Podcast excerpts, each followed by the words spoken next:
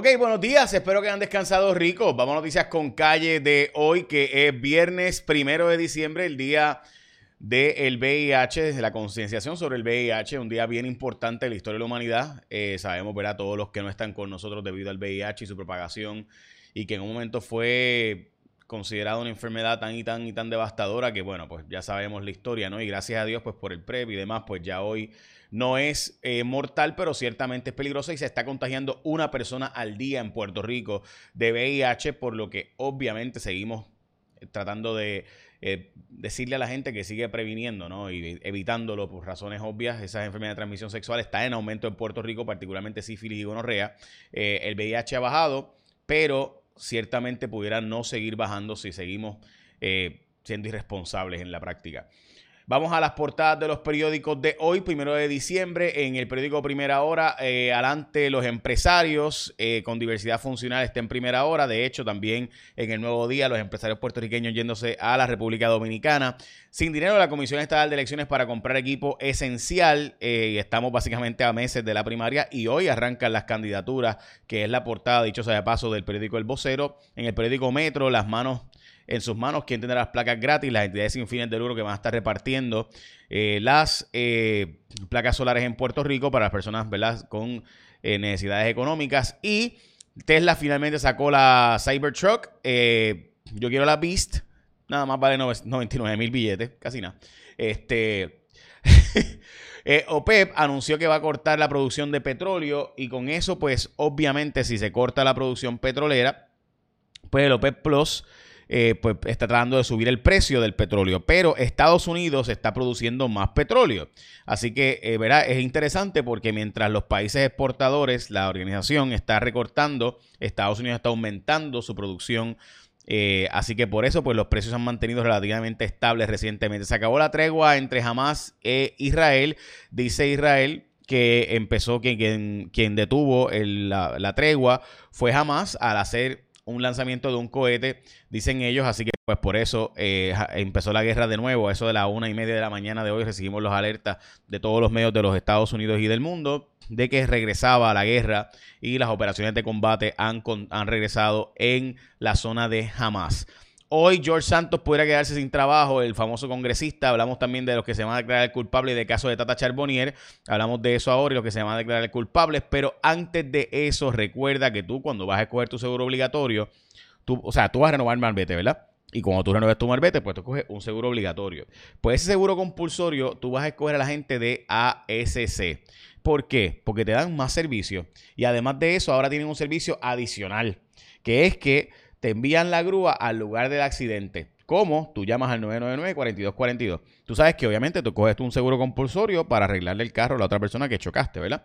Pues cuando, y, qué pasa con tu carro? Bueno, pues ahora la gente de ASC pues te está dando un servicio adicional para que si tu carro, ¿verdad? Por el accidente se quedó sin poder moverse, pues ellos te envían la grúa y te lo llevan a un lugar seguro. ASC se va a encargar del costo y trámite de la grúa para enviarte al lugar del accidente, así como lo oyes, así que fácil. Tú escoges asc.com para más información. Escoge ASC como tu seguro obligatorio era cuando renueves tu marbete y tienes ese servicio adicional escribiendo por WhatsApp al 999-4242. Bueno, les hablé de los casos de sífilis estacional en Puerto Rico, que esto es algo bien del tercer mundo. Realmente esto es algo que no debería ocurrir en Puerto Rico por los cuidados prenatales que tenemos. Pues resulta ser que siguen eh, saliendo casos, modestia aparte, nosotros hicimos un programa de esto de televisión en Cuarto Poder, precisamente porque nos estaba llegando información de que también esto estaba ocurriendo, precisamente después de los casos de eh, SIDA, ¿no? De los casos de VIH estar bajando, pues la gente estaba protegiendo menos. Lo que no sabíamos es que había un aumento en casos de sífilis, y sabíamos que había aumento de sífilis y gonorrea, eso lo sabíamos. Lo que no sabíamos era que había sífilis estacional. O sea, esto es que no te estás dando cuidados prenatales, no estás embarazada. O sea, evidentemente aquí hay un problema bien serio. Cuando tú ves casos de sífilis estacional, es como que aquí hay, eh, eh, es un problema más de fondo de lo que nos estamos imaginando nosotros mismos. Bueno, como les menciono, un caso de VIH al día se reporta en Puerto Rico. El Partido Popular tiró la toalla y dijo, mira, vamos a hacer cuatro en vez de seis candidatos. Normalmente los partidos grandes enviaban seis candidatos por acumulación, están enviando cuatro.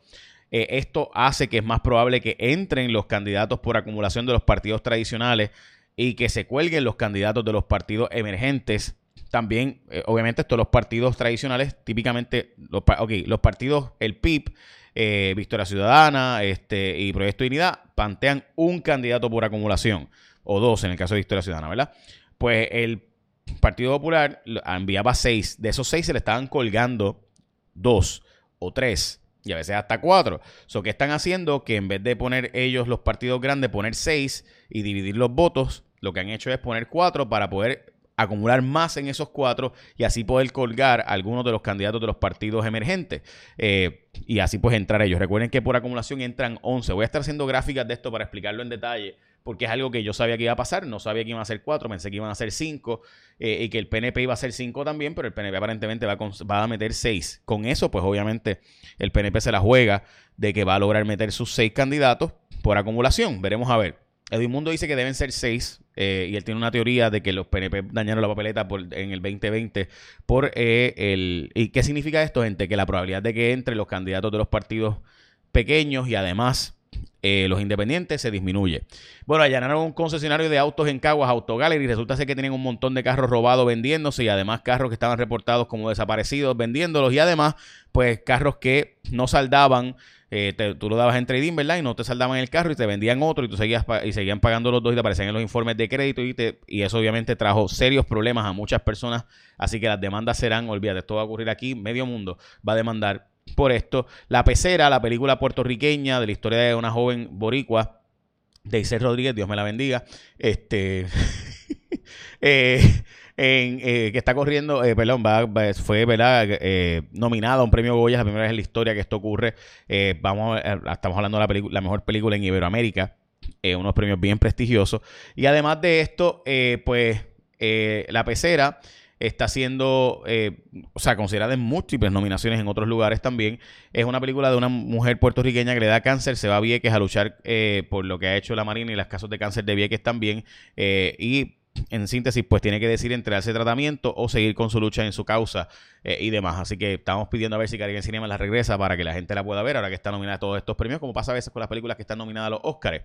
Bueno, miles de cuentas de Facebook y de Instagram fueron tumbadas porque eran cuentas que estaban eh, dirigiéndose desde China para tratar de crear desestabilidad política en los Estados Unidos, empujando mensajes y narrativas en contra de Estados Unidos y tratando de hacer ver como que Estados Unidos es peor de lo que es y pues básicamente era una forma de politiquear o de empujar discursos en contra de Estados Unidos eh, según dice Meta de Instagram y de Facebook y tumbaron esas cuentas. El FBI hace advertencia contra esta, ¿verdad? De, de, más gente haciendo este tipo de amenazas en escuelas en Texas, por ejemplo, lo que pasó en Ubalde, esta joven puertorriqueña que fue arrestada, resulta ser que tuvo que hasta cerraron escuelas y todo por las amenazas que ella estaba haciendo, pensando que eran amenazas reales, mientras se va a declarar culpable uno de los vinculados al caso del crimen ambiental de Bahía Jobos, que como saben todo Puerto Rico vio todo lo que pasó allí.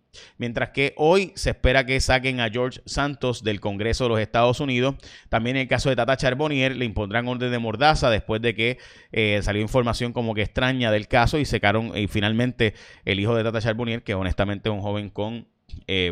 Eh, de, educación especial, pues finalmente decidieron desestimar los cargos en contra de él como si nunca hubiera sido arrestado. También importante, los barcos que están en el canal de Panamá, está pasando la mitad de los barcos de lo que pasaba antes. Eh, esto es bien importante porque obviamente de ahí llega gran parte de la mercancía que llega a Puerto Rico y es que resulta ser que la sequía pues básicamente ha bajado en casi 40 y pico por ciento la capacidad de manejar los barcos que pasan por el canal de Panamá. Y el presidente Nayib Bukele va a renunciar en El Salvador para poder volver a postularse como candidato a la presidencia porque eh, la constitución exige que tiene que estar por lo menos seis meses antes dice la, ¿verdad? la interpretación constitucional, fuera de la presidencia para volver, volver, a postularse. En El Salvador no se permite que un presidente corra dos términos consecutivos, así que Bukele, que quiere volver a correr, pues tiene que renunciar para poder volver a aspirar y tiene que estar seis meses antes fuera de la posición para poder entonces sí aspirar a la presidencia de nuevo. Y recuerda escoger a la gente de ASC como tu seguro obligatorio. La gente de ASC es tu seguro compulsorio. Este domingo Jennifer González va a finalmente oficializar su candidatura, presentar su equipo de campaña y demás.